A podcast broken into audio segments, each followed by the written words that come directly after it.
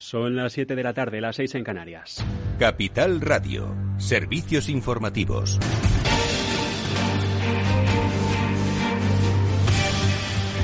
Hola, ¿qué tal? Muy buenas tardes. Tensión a esta hora en el gobierno de coalición a cuenta de las palabras del ministro de Consumo, Alberto Garzón, en el diario británico The Guardian, en las que critica la calidad de la carne exportada desde nuestro país. En la facción morada del Ejecutivo se ha pronunciado en redes sociales hace unos minutos la vicepresidenta segunda y ministra de Trabajo. Yolanda Díaz asegura que España debe seguir apostando por la ganadería sostenible en un claro apoyo a su titular de consumo. Este comentario lo ha publicado tan solo horas después de que desde el Ejecutivo al menos la parte socialista, la portavoz Isabel Rodríguez, desautorizara las declaraciones realizadas por el líder de Izquierda Unida cuestionando la sostenibilidad y la calidad del producto de las granjas españolas por, decía, su gran tamaño.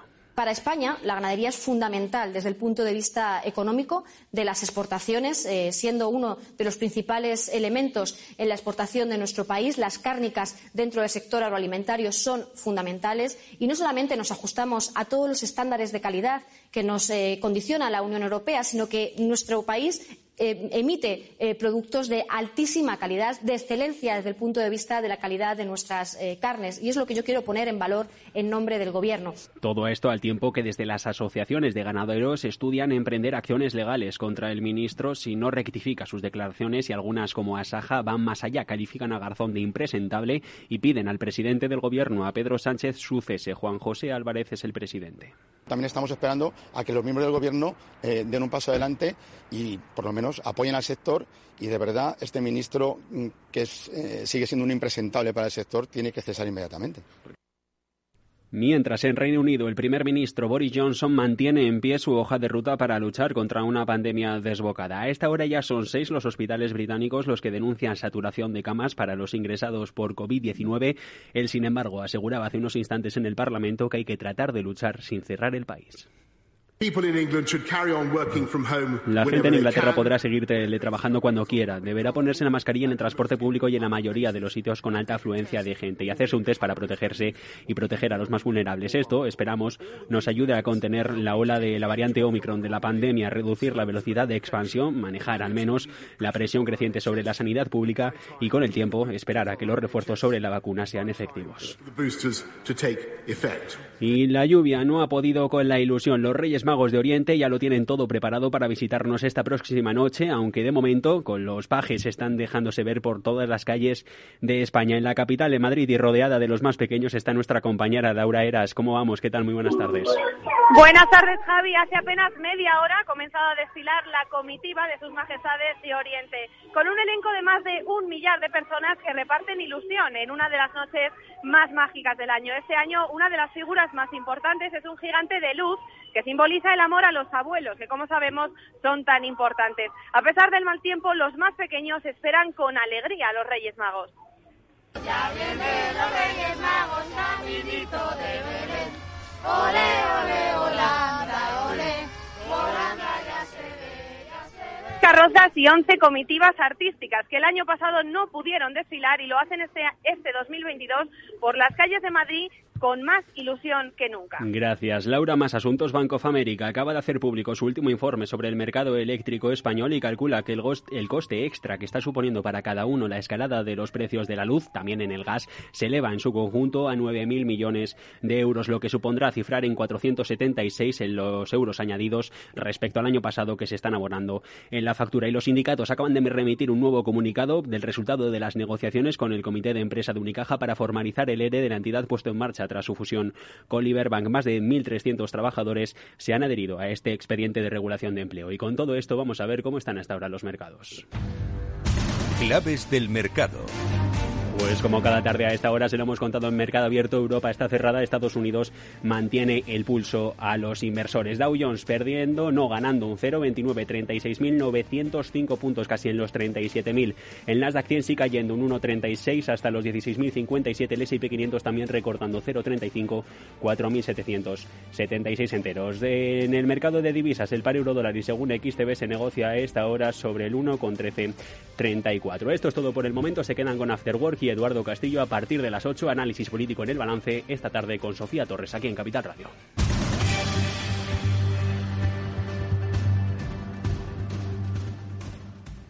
FinanBest, gestor automatizado líder en rentabilidad en 2019, 2020 y 2021 de acuerdo con expansión All Funds.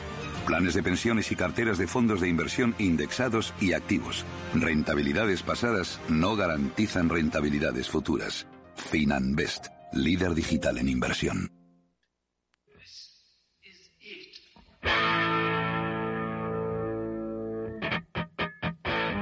Después del trabajo, After Work, con Eduardo Castillo, Capital Radio.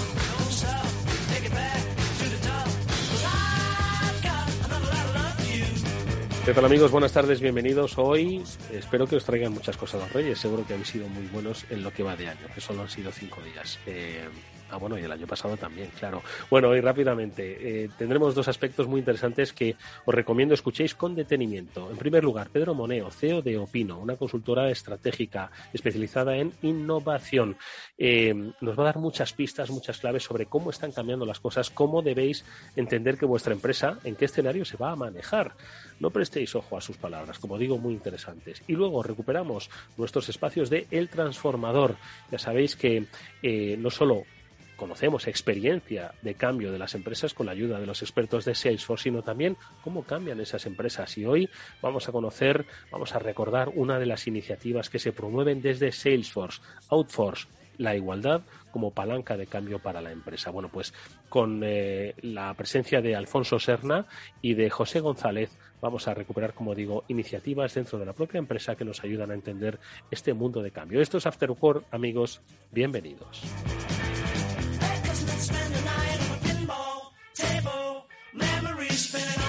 Parece ser que el 2022 nos obliga nuevamente a estar en alerta frente a los cambios y cuando parece que todo vuelve a la normalidad, cada vez con mayor frecuencia hay algo que nos saca de ella. Bueno, pues es por esto por lo que hay que tener pues cierta disposición innovadora, una organización flexible y además tener capacidad de sacar provecho de las disrupciones inesperadas.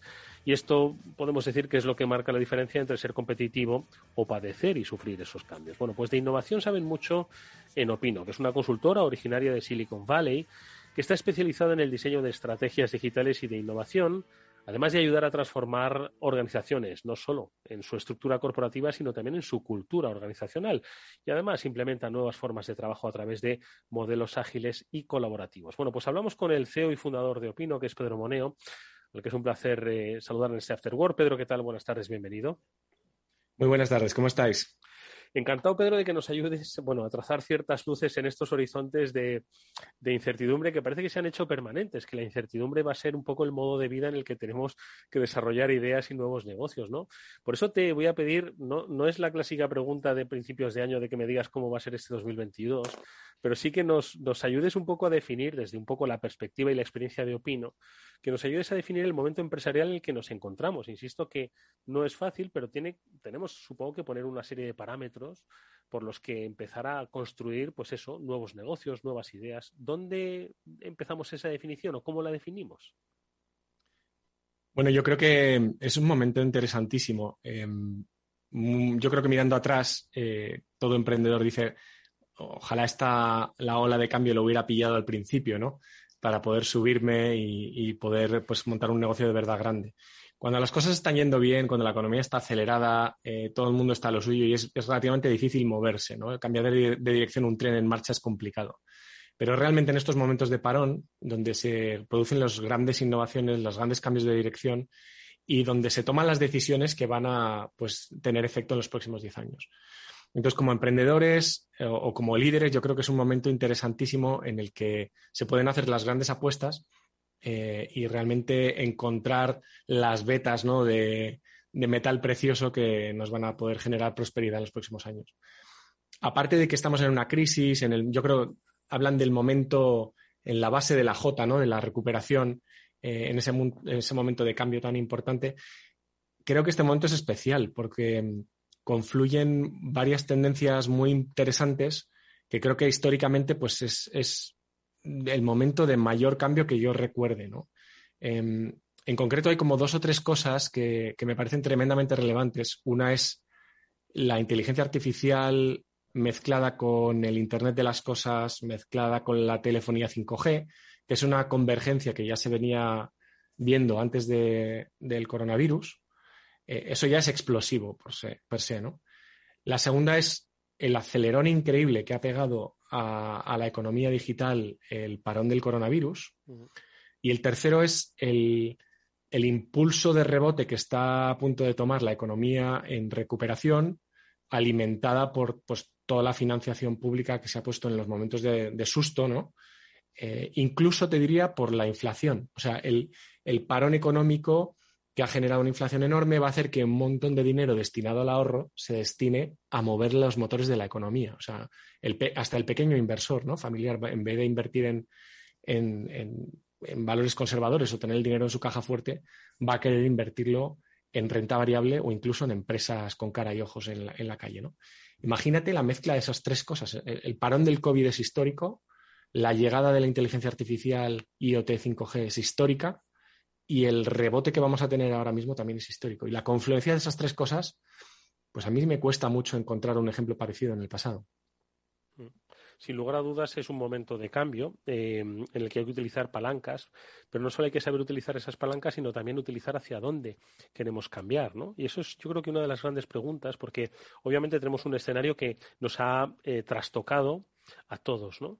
Eh, y que vemos la necesidad de cambiar desde la propia cultura de la organización, la forma de hacer negocios y el propio negocio, el propio modelo de negocio. Hay compañías que eh, no es que dejen, vayan a dejar de dedicarse a lo que se han dedicado siempre, pero van a tener que transformar ese modelo de negocio, ¿no? Lo que pasa es que todavía no saben hacia dónde, ¿no?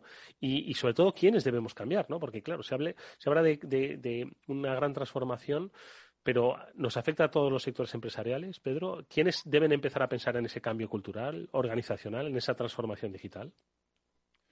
Bueno, yo creo que este tema de que la transformación digital va a afectar más a unos sectores que a otros ya se nos ha quedado antiguo. Eh, es cierto que los sectores han empezado a digitalizarse en orden eh, en función de lo, digitales que ya eran o de lo digitalizables que eran.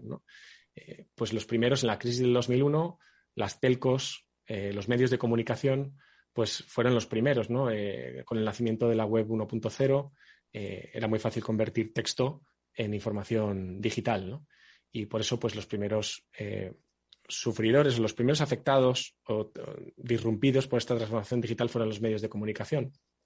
En la segunda, que también fue siguiendo la crisis de, del 2008, que fue financiera, eh, pues fueran los bancos y las aseguradoras. ¿no? Realmente convertir un dólar en un bit pues no es más que un ejercicio de imaginación, pero realmente en la economía de hoy prácticamente todo el dinero se mueve digitalmente ya. Con lo cual fueron los siguientes negocios en impulsar su, transformación digital. Yo creo que ahora estáis de acuerdo conmigo en que pues, convertir un vatio hora eh, en, un bit también eh, es relativamente fácil, con lo cual toda la industria de, de la energía, las utilities, eh, pues ya está prácticamente eh, digitalizada o se va a digitalizar. Pero es que estamos hablando ya que también estamos convirtiendo la información biológica en bits, ¿no? Y, muchas otras cosas. Entonces, realmente la, frontera entre el mundo digital y cualquier sector ya ha desaparecido. Y están absolutamente todos los sectores en el proceso de repensarse para redefinirse en la era digital. Pedro, pese a que eh, decíamos al principio que hay un, vivimos un momento de permanente cambio que no avisa, eh, hay que seguir marcándose horizontes, ¿no? Había quienes decían, no, es que ya los planes estratégicos ya no valen, hay que hacerlos a tres meses. Sin embargo, todavía es importante, ¿no? Hacer planes estratégicos, sobre todo de país, ¿no? A más largo plazo. Y hay una referencia que es la Agenda 2030, que creéis desde Opino que puede ser una referencia para quizás marcar esos procesos de transformación de compañías. Bueno, yo creo que hay, varias tendencias que son muy importantes observar eh, en, el, nuevo largo plazo, en el nuevo paradigma. Eh, yo creo que una inevitable es que los bloques grandes van a ganar. Eh, estamos hablando de nuevos paradigmas tecnológicos, nuevas infraestructuras tecnológicas que van a marcar o que van a definir la base sobre la que se construye la economía del siglo XXI. Eso no lo va a construir una comunidad autónoma, no lo va a construir una ciudad, lo van a construir grandes bloques, que pueden ser o grandes países o grandes alianzas. ¿no? Eh, por eso, eh, observar lo que está haciendo China o lo que está haciendo Estados Unidos o lo que está intentando también hacer la Unión Europea, pues es una manera muy interesante de descubrir dónde están las tendencias a largo plazo. Em, como te decía, esto es una batalla de grandes y esta nueva tensión que está empezando a surgir entre estos grandes bloques, sobre todo China y Estados Unidos, es una nueva versión de la Guerra Fría. En el fondo, aquí existe una batalla por una, pues una prosperidad económica de trillones de dólares que nadie se quiere perder. Y los países o esos grandes bloques van a hacer lo que sea por ser los estándares o ser propietarios de los estándares sobre lo que se construya la inteligencia artificial o la economía de la 5G o del Internet de las Cosas o todas las tecnologías que se construyan ahí encima. Y por otro lado, yo creo que otra gran tendencia a largo plazo eh, de escala eh, global es eh, pues la, la nueva manera de ver la sostenibilidad. Eh, que yo creo que todo el mundo ahora mismo que saliendo de este tema del COVID estamos muy concienciados sobre la fragilidad que tenemos como especie o como país o como comunidades y lo importante que es empezar a tener en cuenta cosas que hasta ahora nos parecían muy lejanas o que no nos afectaban, ¿no? Pues como es el cambio climático, como es la salud, como son otras cosas. Y en el fondo eso va a reformular de una manera fundamental lo que nosotros entendemos como empresa, lo que nosotros entendemos como eh, valor añadido de las empresas o lo, que nosotros entendemos como el valor añadido para, los actores implicados o stakeholders, como se llaman en, inglés, de, nuestro trabajo. Y esto eh, es una cosa que, claro, yo, paso incluso mucho tiempo eh, diciéndole a mis compañeros en Opino, diciéndole a mis clientes, que ya no es que sea una moda pensar en sostenibilidad o que sea importante ser buenos, es que si tú no te comportas de manera responsable con estos grupos de interés que tienes alrededor, no vas a tener financiación, no vas a tener empleados y no vas a tener clientes. Hmm. La verdad es que es, eh, interesantísimo esto último que, comentas, ¿no? Es asistir no solo a un cambio eh, tecnológico, sino a un cambio de concepción de la relación de la sociedad, de las empresas con la sociedad y de lo que la sociedad espera de las empresas. ¿no? Es en realidad un escenario el que has descrito, ¿no? que va desde, tú lo has dicho, irrupción de tecnologías, combinación de las mismas, y inteligencia artificial, IoT, eh, junto con el 5G, eso es explosivo. ¿no? Eh, cuando hablamos incluso del mundo cripto, en un entorno de grandes bloques y, como dices, con grandes tendencias sociales y culturales en pleno proceso. Y además, como me contaban el otro día en una interesante tertulia que también tuvimos en el programa, donde se juntan cuatro generaciones eh, al mismo tiempo en el mismo escenario de trabajo. ¿no? Entonces, eh, es, un, es un marco eh, espectacular, como bien has apuntado, Pedro, que jamás antes se había vivido la humanidad, pero el que las empresas tienen que, que seguir jugando y seguir apostando y seguir generando valor. ¿no? Es ahí cuando entra Opino, su experiencia, sus ganas, su un poco condición de Sherpa, de ir adelantado ¿no? en, el, en, el, en, el, terreno para ver por dónde se mueven las cosas, es lo que os permite ayudar a esas compañías. ¿no? Eh, ¿Cómo las ayudáis, Pedro, a, ubicarse en este que nos haya escuchado era complejo 2022, complejo futuro? ¿Cómo las ayudáis a ubicarse?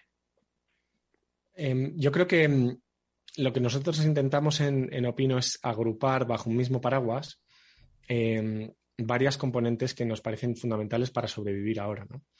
Una es eh, lo que nosotros metemos en el paraguas de innovación, que es un poco entender lo que está pasando y tener los ojos abiertos a los ecosistemas. ¿no? O sea, las empresas tienen que entender que ahora ya no son entidades aisladas, que sino, sino que son ecosistemas y son partes de ecosistemas más grandes.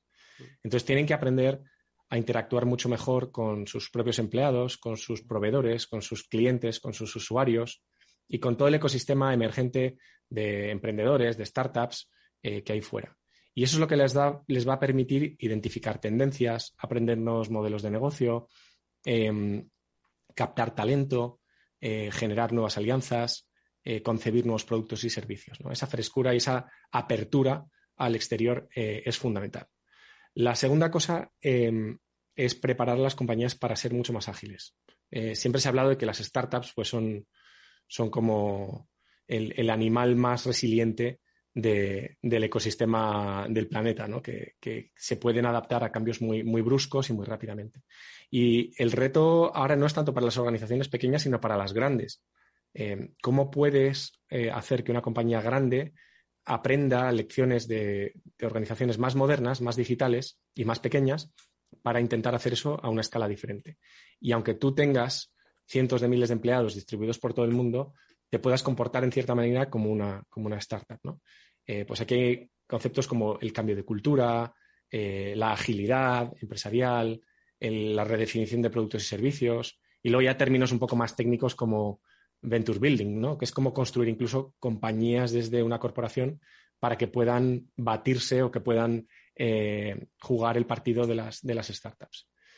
Y luego te diría que em, si la primera capa de innovación es más de, pues, de exploración y de ecosistema, la segunda capa de transformación es más para cambiar las maneras de trabajar y la cultura, hay una tercera pata eh, muy importante de, transformación de las organizaciones, que ahora es cambiar el, corazón tecnológico de las organizaciones. El, el, COVID, hay muchos artículos que dicen que nos ha acelerado una década en dos años en transformación digital y, antes te hablaba de tres tecnologías que están confluyendo, pero también el, viaje a la nube se ha acelerado muchísimo. Entonces, la redefinición y el cambio de la arquitectura tecnológica de las compañías para ir a la nube, para pasar de ser corazones tecnológicos monolíticos heredados para ser eh, pues, eh, cores tecnológicos donde conviven muchos proveedores cloud que hablan unos con otros, ¿no? y que nos permiten avanzar mucho más rápido y escalar muchísimo más rápido, incluso más barato, es clave. Entonces yo creo que en esta tercera, en esta fase de, la transformación digital, el, papel del CIO o del CTO va a ser tremendamente importante y vamos a ver compañías altamente automatizadas. Y aquí es otra, otra convergencia súper interesante. Cuando el corazón de una compañía está altamente automatizado hmm. y está, se ha llevado a la nube, es cuando empezamos a llevar eh, las organizaciones hacia lo que son los principios de la Web 3.0 o del movimiento Web 3, ¿no? de, compañías autogobernadas, compañías programadas para autogobernarse eh, y donde se eliminan prácticamente todas las intermediaciones. Wow.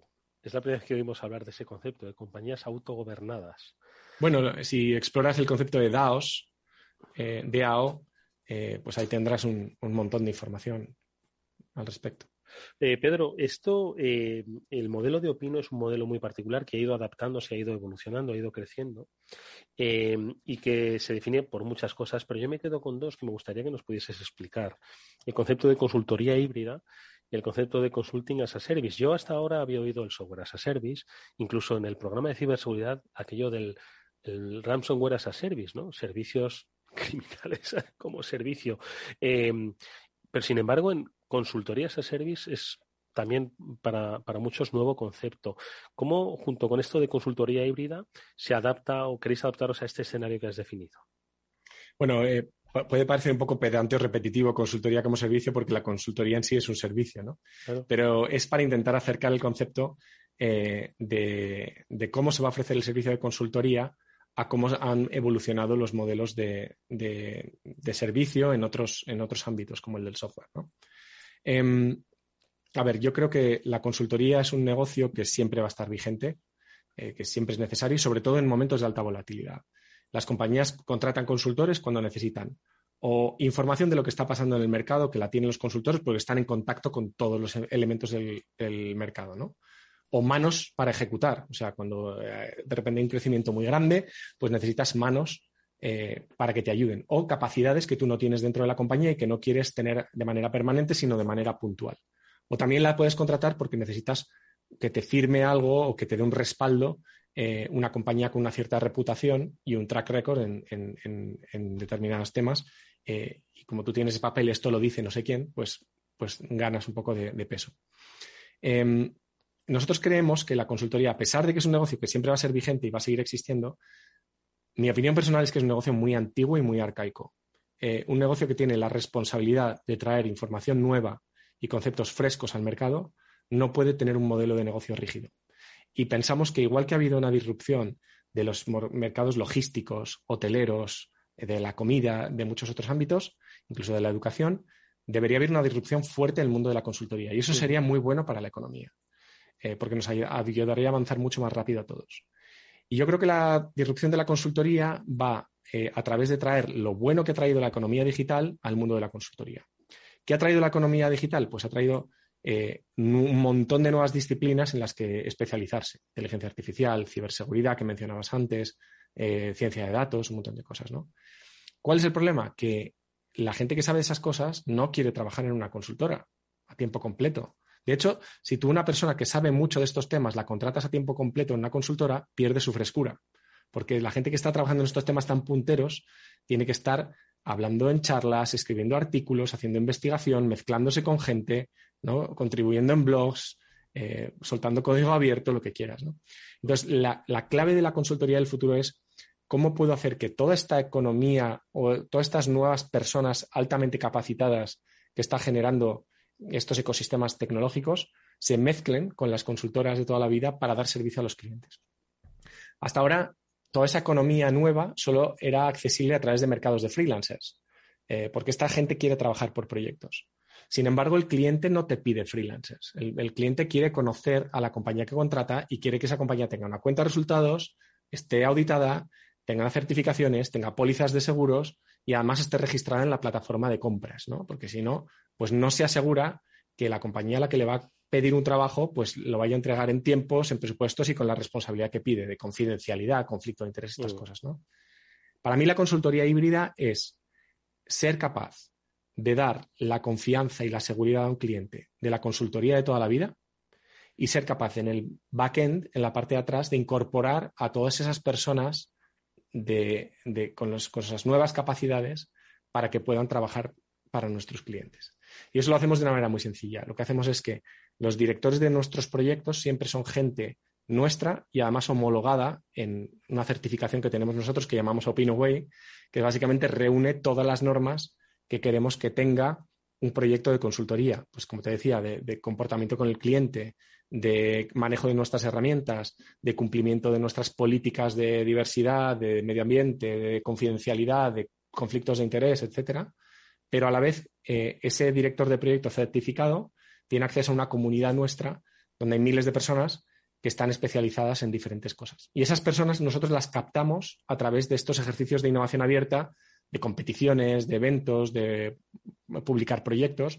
Y inicialmente, pues las conocemos por, un, por una competición que hicimos sobre ciberseguridad o sobre un reto que publicamos eh, sobre datos, pero luego les acabamos invitando a participar como consultores en, diferentes proyectos. Para mí, te decía la palabra híbrida, eh, yo creo que la palabra híbrido va a ser la palabra de moda del 2022, porque refleja eh, traer al mundo estos nuevos modelos descentralizados, ultra flexibles, ultra escalables, digitales y mezclarlos con la economía de toda la vida. Y, para que lo que vivamos sea una transición y no una, no una rotura. Bueno, pues ojalá que los próximos talentos eh, que inventen muchas cosas y muy buenas para la humanidad que tengan, si no el origen en Opino, la influencia de esta compañía, cuyo fundador y CEO es Pedro Moneo, nos ha acompañado en esta interesante charla. Pedro, mucha suerte para el 2022. Seguiremos la Claro que sí, va a ser un gran año. Un abrazo muy grande. Hasta pronto. Adiós. Hasta luego.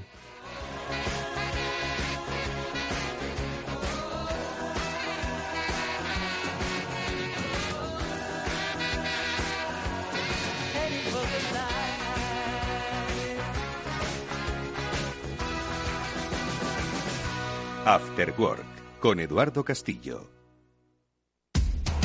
Información, análisis, previsiones, recomendaciones, todo lo que necesitas saber para tomar tus decisiones de inversión en Mercado Abierto, de 4 a 7 de la tarde con Rocío Arbiza, Capital Radio. A continuación, El Transformador, de la mano de Salesforce.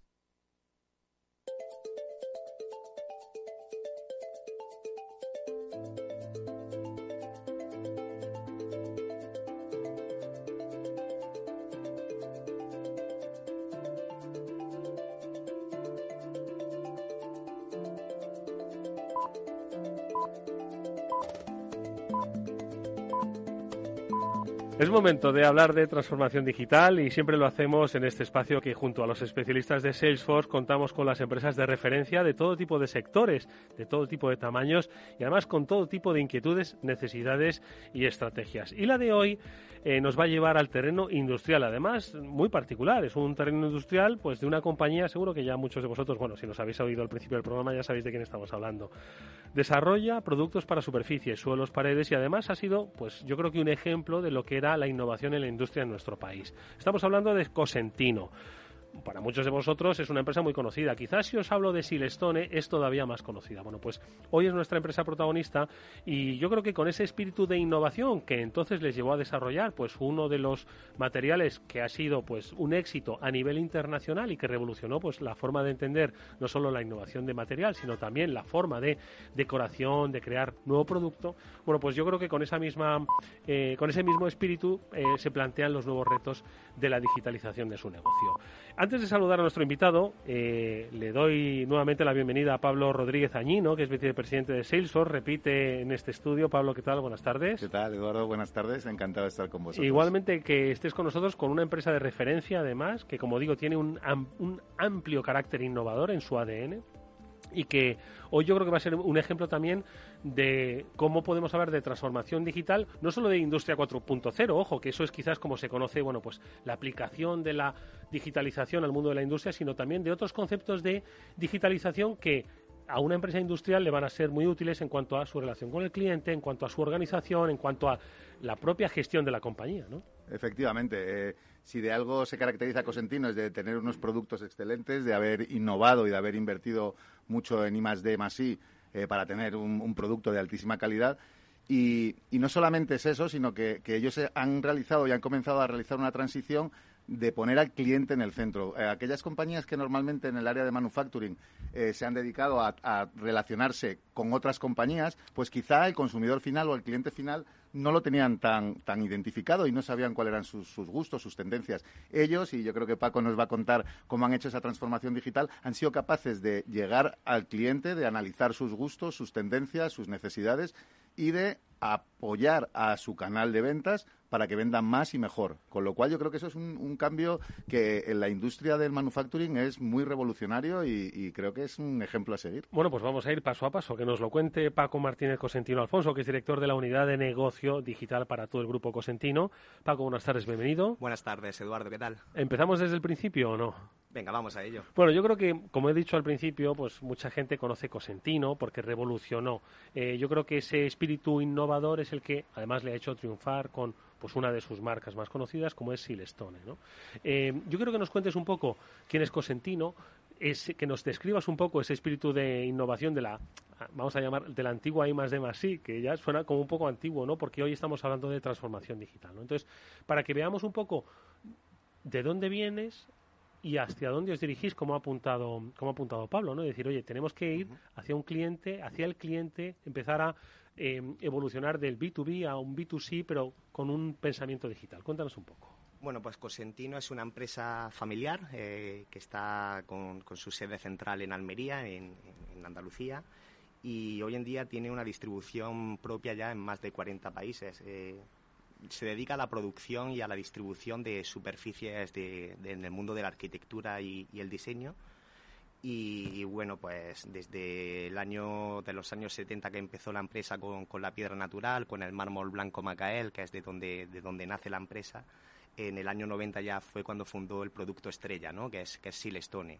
enfocado sobre todo para la encimera de cocina, pero como tú bien has dicho, la innovación es algo que está en nuestro ADN desde el inicio, con la creación de Silestone, y luego creamos el producto revolucionario, que es el producto que se llama Decton, la marca Decton, que nos abre un abanico de posibilidades de, a nivel de, aplicaciones y, de otros segmentos fuera del mundo de la cocina también.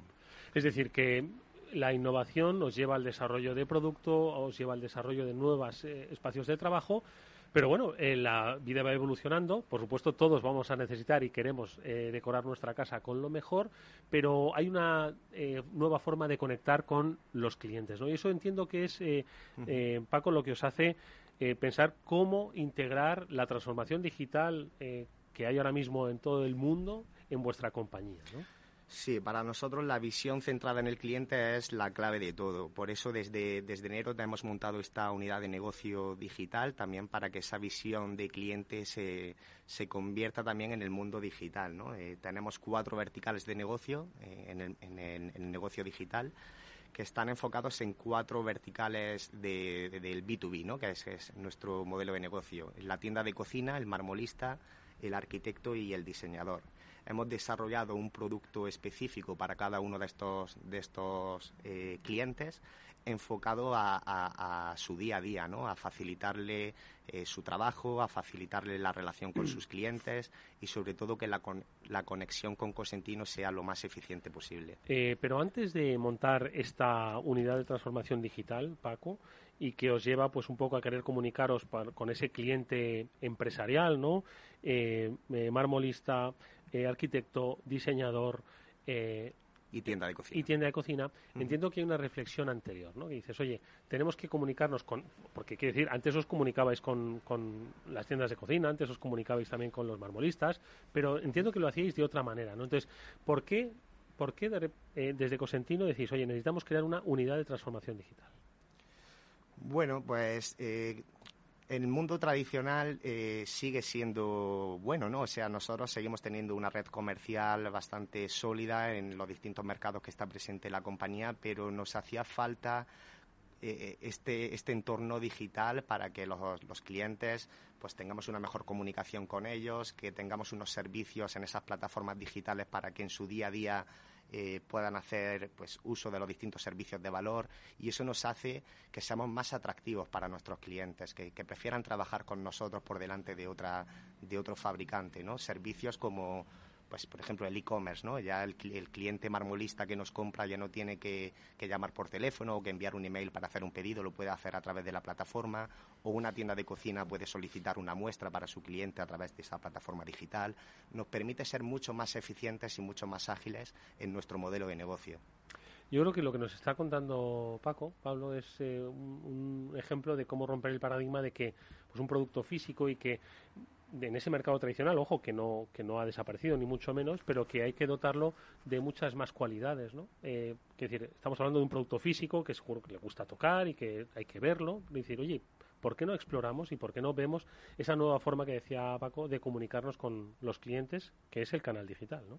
Efectivamente, y no solo es un canal digital, son muchos canales digitales. Lo que se trata es de abrir un abanico de posibilidades más mayor del que tradicionalmente había. Si antes a lo mejor un comercial tenía que viajar, desplazarse y tener una interacción física que le llevaba bastante tiempo, pues eh, hoy día a través de aplicaciones móviles, a, través del canal eh, de las comunidades que tenéis eh, con, vuestros clientes, a través del canal del e-commerce o a través de, cualquier canal que no sea el tradicional, pero con una visión unificada. Lo que es importante, y es que yo creo que Cosentino lo ha sabido gestionar muy bien, es que han sido capaces de unificar toda esa relación en multitud de canales, pero siempre teniendo muy clara cuál es la información que se transfiere entre, entre ambas partes. Y otra cosa muy importante es la conexión entre el mundo digital y el mundo físico. No, no quiere decir que el mundo digital vaya a sustituir al mundo físico, se complementa entre sí al final el, cliente puede solicitar un, servicio a través de la plataforma digital, a través de las comunidades que está comentando Pablo, pero luego por detrás está la red comercial para que ese servicio se lleve a cabo y que, tenga éxito. ¿no? Al final es una estrategia omnicanal lo que estamos montando en, la empresa. Y volviendo a, la estrategia digital, hay una serie de pilares en los que os apoyáis en Cosentino. ¿Cuáles son eh, y cómo se sustenta ¿no? esa estrategia digital? Yo diría que lo principal es esa visión centralizada en el cliente que comentaba Pablo. Para nosotros eso es lo fundamental, que todo lo que hagamos aporte valor al cliente. Para eso hemos desarrollado cuatro productos digitales a través de las comunidades de Experience Cloud de, Salesforce, que la, verdad que sin, sin ello no, no, no podría ser esto posible y esto nos ayuda muchísimo. Y, esas, esos cuatro productos digitales tienen unas propuestas de valor muy claras, centralizadas en el cliente. Eh, por ejemplo, os pongo un ejemplo, en, el tema del e-commerce también ya el 80% de los pedidos nos entran por el canal digital, que estamos hablando de unos 800, 900 millones de euros anuales. Eh, o el tema también de, otros servicios que comentaba antes, ¿no? anteriormente. Al final, nuestra estrategia se basa en esos productos digitales, pero luego también en la estrategia de comunicación que tenemos con los clientes gracias a, a Marketing Cloud de Salesforce, que nos ayuda a ser mucho más eficientes en esa comunicación y luego también en, nuestra estrategia de captación, que nos ayuda a captar nuevos clientes que, no conocíamos, que no estaban en nuestra cartera de, clientes y gracias a la digitalización estamos ampliando el negocio. Vale, ¿y cómo hacéis eso? Es decir, ¿cómo se captan nuevos clientes? Bueno, pues tenemos una estrategia de captación en redes sociales, en Google, eh, y, no paramos de captar clientes tanto B2B, que es nuestro modelo de negocio, pero también B2C. Estamos captando consumidores finales que nosotros no vendemos directamente al consumidor final, pero sí que le ayudamos a nuestros profesionales más fieles, a nuestros colaboradores, que puedan vender a esos consumidores que captamos para ellos. O sea que además de darle un producto digital que le aporta mucho valor con esos servicios, le estamos dando negocio gracias a la digitalización. Esto es muy interesante, es, un poco lo que mencionábamos al principio, es la transición del modelo B2B tradicional a B2B2C, pero no vendiendo al cliente final. B2B2C, claro. B2B2C, no vendiendo al cliente final, pero sí dotando a tu distribuidor más fiel de muchísima información de mucho valor y leads o oportunidades de negocio de mucho valor con un altísimo nivel de conversión. Con lo cual el, eh, tienes una fidelización de tu distribuidor mucho más alta porque vende más y vende mejor. Totalmente. Si a eso le sumas que nuestro producto es líder en el mercado por la calidad y por la marca que tiene nuestro producto, eh, le sumas la fuerza comercial que tenemos que crea relaciones en el día a día con los clientes, que al final es fundamental en el negocio B2B, esa relación personal. El producto digital y además de todo, los, todo lo que le ofrecemos en el día a día a esos profesionales, le damos también negocio, pues pues eso aporta muchísimo valor para que los clientes se fidelicen más con la marca de Cosentino. Uno de los eh, aspectos que hemos aprendido en este transformador, ¿verdad?, es que eh, estas estrategias eh, se pueden implementar si uno empieza a sacarle partido al dato, ¿no? Es decir, aproximarse a ese cliente final al que pues anteriormente no le vendías. Sigues sin venderle de manera directa, pero sí ahora de manera indirecta, ¿no? Le estás un poco metiendo en tu cadena de valor. Eso y dándole más información a tu cliente empresarial, al B2B, ¿no? Eh, y eso, como hemos dicho, eh, se hace con una cosa, con datos, con datos y hacerlos inteligentes, ¿no? Entonces, en el caso de Cosentino, ¿cómo estáis utilizando el dato para crear inteligencia en todos estos proyectos y en todas estas estrategias? El dato es fundamental, al final es lo que nos mueve y lo que nos dirige, ¿no? Eh, nos hace identificar qué estamos haciendo bien, qué no estamos haciendo bien y seguir mejorando en el día a día. Y para nuestros clientes lo mismo. Gracias a estos productos digitales, pues le, aportamos también con información clave para su negocio. Eh, por poneros un ejemplo, para los marmolistas estamos ahora desarrollando un portal financiero donde tienen información ¿Oh, eh, pues de, pues del descuento que tienen en nuestros productos, el tema de crédito, el tema de financiación con, que tienen con Cosentino esa información la tienen digitalmente, ¿no? Y eso le aporta muchísimo valor. Pero también, por ejemplo, con lo de los consumidores finales que enviamos a las tiendas de cocina más fieles o a los marmolistas más fieles, que le llega a través de esas plataformas digitales, le informamos de qué está buscando ese consumidor final, eh, cuál es su presupuesto, qué quiere gastarse, eh, qué color le gusta, eh, cuáles son las medidas de su cocina y toda esa información a través de la digitalización se la aportamos al profesional para que luego tenga éxito a la hora de realizar la venta. Efectivamente, yo creo que de lo que se trata, y, ellos lo están llevando a cabo y lo están poniendo en práctica, es de, poner al cliente en el centro, de tener una visión única del cliente, de tener una ficha única del cliente y de dotarlo de datos que provengan de distintas fuentes. Eh, lo que haces es enriquecer esa ficha de cliente, enriqueces el conocimiento que tienes tanto de tu cliente profesional como de tu cliente final, que luego vas a volver a enriquecer dándole esos datos al cliente profesional. Correcto. Y lo puedes captar en distintas áreas, en distintas eh, en redes sociales, como mencionabas, a través de Google o por navegación web o por información que te llaman al contact center, al call center. Pero si al final tú eres capaz de toda esa información, provenga de donde provenga, ser capaz de depositarla en un único lugar, pues ahí es donde realmente se, demuestra la potencia del dato. Y además resulta una estrategia muy audaz, que es facilitarle a tu cliente la venta al cliente final. Es decir, eh, le estás ahorrando que sea eh, esa, esa, empresa la que recopile los datos, o sea, le estás prácticamente poniendo en bandeja todo. Dándole la llave en mano, como se suele decir, sí, así es. Y no, y no solamente dándole los datos, que antes eh, hablaba con, con Paco, eh, también le dan una serie de incentivos adicionales porque lo realicen, ¿no? me mencionabas la ampliación de garantía, por ejemplo. Correcto. A través de las plataformas profesionales, el profesional, la tienda de cocina o el marmolista, cuando le vende al consumidor final, puede registrar eh, una ampliación de la garantía. Eh, ahora mismo, como sabéis, en España la normativa es una garantía de tres años.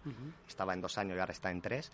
Pero con ese registro en nuestra plataforma se le amplía la garantía para su consumidor, para el consumidor final, a 25 años. Una garantía transferible. no está nada mal y además tenemos otros incentivos, ¿no? También por cada, por cada garantía que registra la tienda o el marmolista en la plataforma reciben también puntos, que nosotros los llamamos actios, y con esos puntos también los pueden renderizar en regalos de, pues, de Amazon o en, o en cursos formativos incluso. Eso es muy importante, que, que seáis capaces de captar esos datos y que se depositen, insisto, en un único lugar. Es que yo creo que ahí también está otra de las claves, ¿no? Que es la capacitación y la formación a toda la red que trabaja con Cosentino, desde su propia red comercial interna hasta al final eh, pues los, los, eh, eh, los clientes que son los que también tienen que utilizar la plataforma para esos incentivos. Es decir, al final hay que digitalizar a tu red de clientes. ¿no? Entonces, ¿cómo estáis trabajando en esa capacitación de todo ese ecosistema de Cosentino? Ese es uno de los retos más grandes que tenemos, para serte honesto, pero gracias a la red comercial tan grande que tenemos en los distintos países del grupo, nos ayuda a esas formaciones a los profesionales. ¿no? Al final, nuestra red comercial no para de visitar a las tiendas, marmolistas, arquitectos, diseñadores constantemente y en esas visitas pues ayuda a, que la digitalización sea una realidad, ¿no? Le, forma de cómo utilizar la plataforma, les, si no conocen la plataforma, les, se, la, se la ofrecen y, y ayudan al cliente a que se active en la plataforma y eso es una de, las de las claves. Para que os hagáis una idea, ahora mismo tenemos 80.000 profesionales activos en, nuestras plataformas profesionales. O sea que eso es gracias a, la red comercial sobre todo, gracias al éxito que están teniendo en esas visitas comerciales. Y luego también otras maneras de comunicar, ¿no? A través de email marketing y, del canal digital estamos intentando dar conocer estas plataformas a, toda la red de profesionales del grupo. ¿Es, eh, es, ¿Ha sido sencillo? Eh, e implementar esta plataforma, porque al final, quiero decir, todos tenemos la cultura digital que tenemos, ¿no? Entonces, pero al final, cuando nos cambian un poco los procesos o cuando nos dicen, oye, esto va a ser mucho más útil, pero acostúmbrate a hacerlo. ¿Cómo ha sido la implantación? ¿Ha sido eh, fácil, difícil? Fácil no ha sido. Eh, o ningún proceso de cambio es fácil, ojo, eh, Fácil no, no, ha sido, la verdad, pero, pero bueno, al final, pues teniendo una propuesta de valor atractiva para el cliente hace que todo sea más sencillo. O sea, si el cliente le ve valor a, lo que estamos haciendo y lo conoce, pues al final quiere subirse al carro. Eh, y luego también, como decías antes, nuestra red comercial, ¿no? nuestros clientes internos, que también vean valor esto, estas plataformas, esta estrategia digital que tenemos en la empresa, porque es un arma de venta para ellos también. Claro. Sí, al final la adopción pues eh, es uno de los grandes caballos de batalla en todo proceso de, cambio y especialmente en, los cambios de transformación digital. Pero si, si, si se es capaz de trasladar eh, los beneficios y de alguna manera se capacita para que el uso de la tecnología no sea un obstáculo y que, y que se pueda utilizar. Y la verdad es que ahí se ha mejorado mucho en cuanto a, la usabilidad de las, de las herramientas y de las plataformas. Cada vez son más sencillas, cada vez son más intuitivas es más la aversión al cambio o, la oposición a hacer las cosas de una manera distinta, más que lo que es el uso de la tecnología en sí, que al fin y al cabo todos sabemos comprar en plataformas de comercio online, todos sabemos interactuar con un, con un teléfono móvil y, al final eh, no, es, no es demasiado complicado. Es más el cambio mental que debemos realizar que... Totalmente. Eh, trabajáis con Salesforce, lo has comentado. Una de las eh, herramientas es Service Cloud Voice. Eh, eh, al final estamos hoy utilizando la voz ¿no? para hablarle a las personas de la transformación. En este sentido, ¿cómo y por qué eh, os está ayudando el Cloud Voice? De, bueno, Service Voice es la plataforma de Salesforce que estamos utilizando en nuestros call centers, tanto para B2B como para B2C. En el caso de B2C, por ejemplo, que comentábamos antes de la captación de consumidores finales interesados en la compra del producto, hay un call center que llama a ese consumidor final antes de enviarlo a una tienda de cocina o a un marmolista, ¿no? Eso lo hacemos con Service Cloud y nos ayuda a que esa conversación pues esté luego con los datos grabados y que esté todo trazado eh, para, para tener que se dote de inteligencia todo lo que se ha dicho ahí, ¿no? ¿Perdón? Que se dote de inteligencia a todo lo que se ha dicho ahí, ¿no? Totalmente. lo que hablábamos antes del dato en este caso. Y que se conecte luego con el CRM de la red comercial, que por supuesto está hecho también con Salesforce, con, Salesforce, con Sales Cloud eh, con las plataformas profesionales que comentábamos antes, que también están hechas con Salesforce, con Experience Cloud, y luego la, parte de comunicación con Marketing Cloud. Al final, estas cuatro plataformas están interconectadas entre sí y nos hacen que, lleguemos al objetivo. Efectivamente, el gran parte de la ventaja de, de, tener distintos módulos integrados es precisamente eso, el, el, que todos comparten una misma plataforma. Y perdona que insista en el, en el único dato, en el repositorio único de datos, pero es que es muy importante. Imagínate que una comunicación de marketing, eh, si la, la, información que regresa no se deposita en el lugar adecuado, una persona del contact center no va a saber que esta persona ha sido eh, llamada para una promoción en concreto o que esta persona hace X días eh, llamó para poner un problema y a lo mejor hay que, hay que solucionarlo antes que intentar venderle otra cosa, ¿no?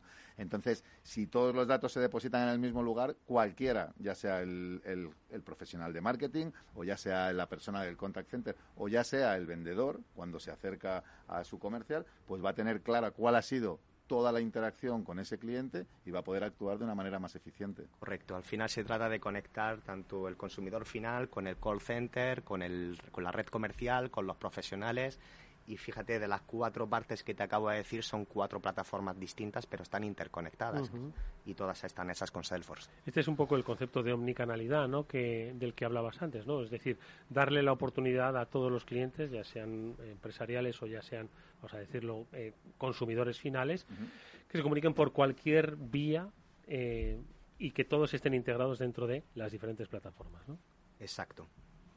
Oye, pues yo creo que es un planteamiento muy interesante, pero relativamente joven, porque estamos hablando de enero. No obstante, de enero a esta parte se ha avanzado y mucho por lo que estás contando. Bueno, desde enero está montada la nueva unidad de negocio digital. Si es verdad que ya habíamos empezado en el desarrollo de estas plataformas profesionales desde hace ya un par de años y se había avanzado muchísimo gracias al equipo interno de Cosentino, que aquí tengo que, agradecerle también. Y que nos estarán escuchando. Nos estarán escuchando algunos miembros y la verdad que tengo que agradecerle su esfuerzo y su pasión porque sin ellos no sería esto tampoco posible.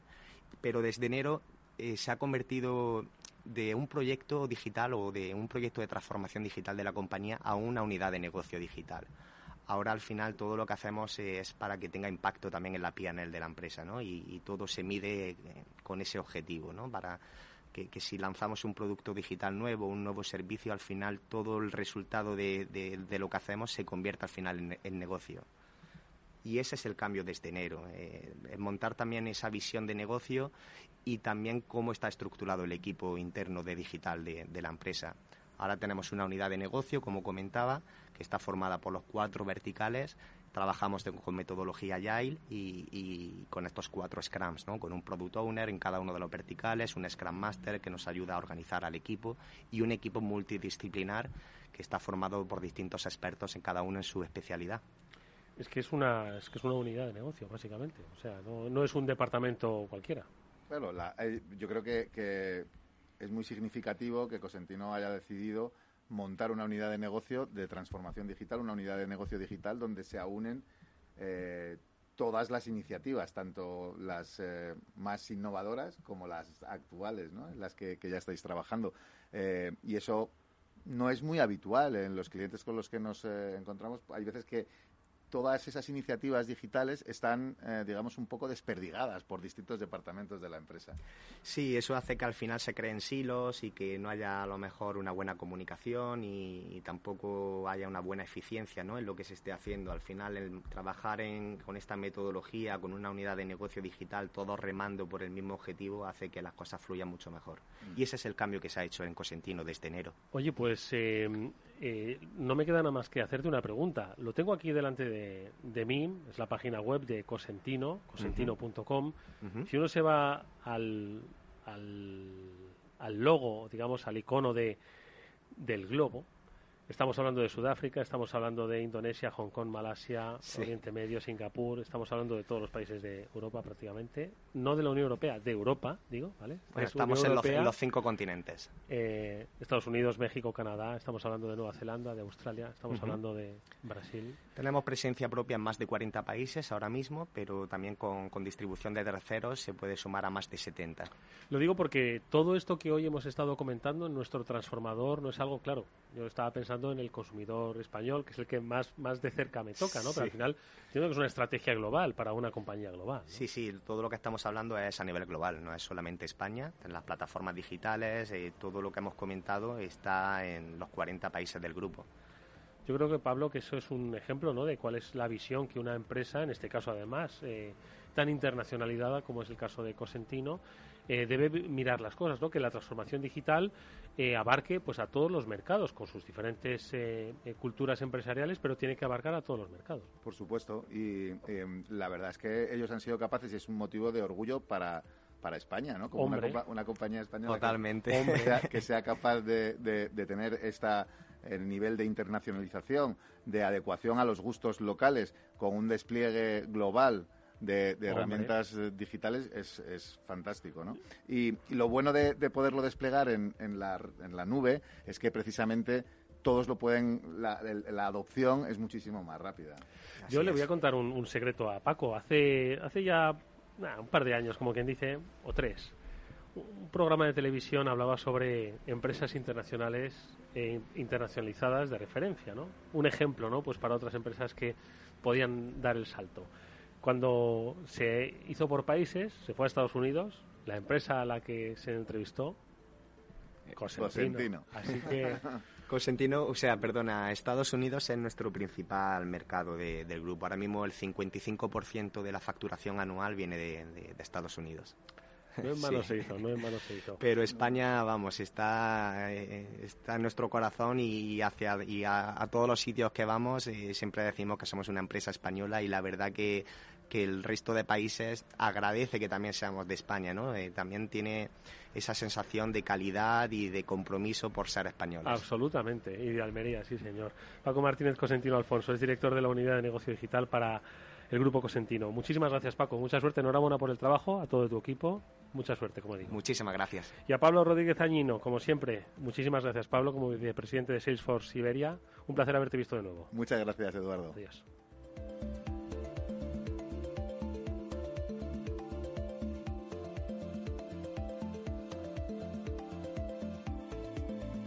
Nos vemos mañana, amigos, a la misma hora, 19 horas, en el Afterword de Capital Radio. Hasta entonces, adiós.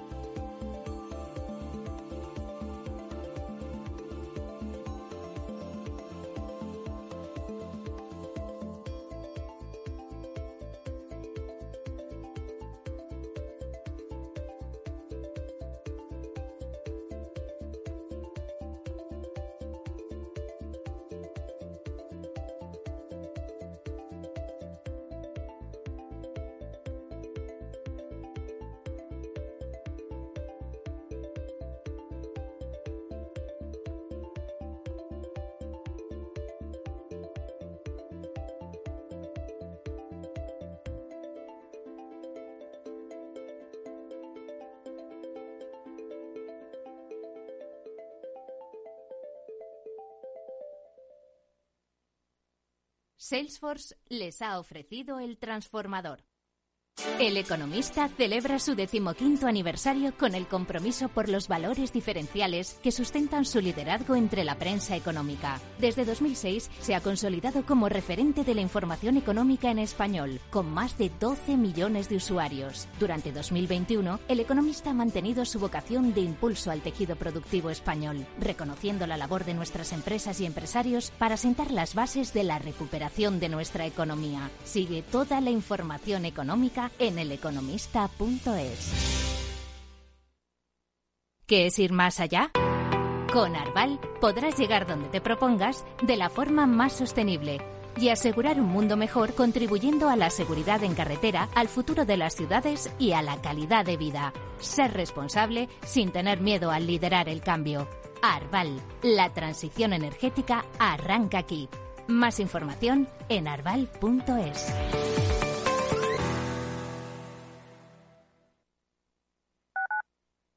Capital Radio Madrid 105.7 ¿Has pasado la COVID pero no consigues sentirte recuperado? HLA Moncloa ofrece asistencia especializada en su consulta post-COVID con un equipo experimentado y enfoque multidisciplinar para el abordaje integral de tus secuelas. Citas al 91 758 1196 o en Avenida Valladolid 83. HLA Universitario Moncloa. Contigo cuando más nos necesitas. Es tiempo de renacer. Capital Radio te desea una feliz Navidad.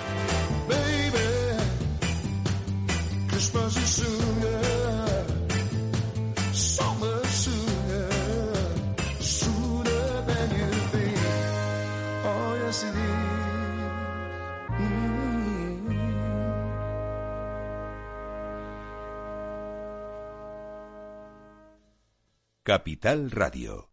Siente la economía.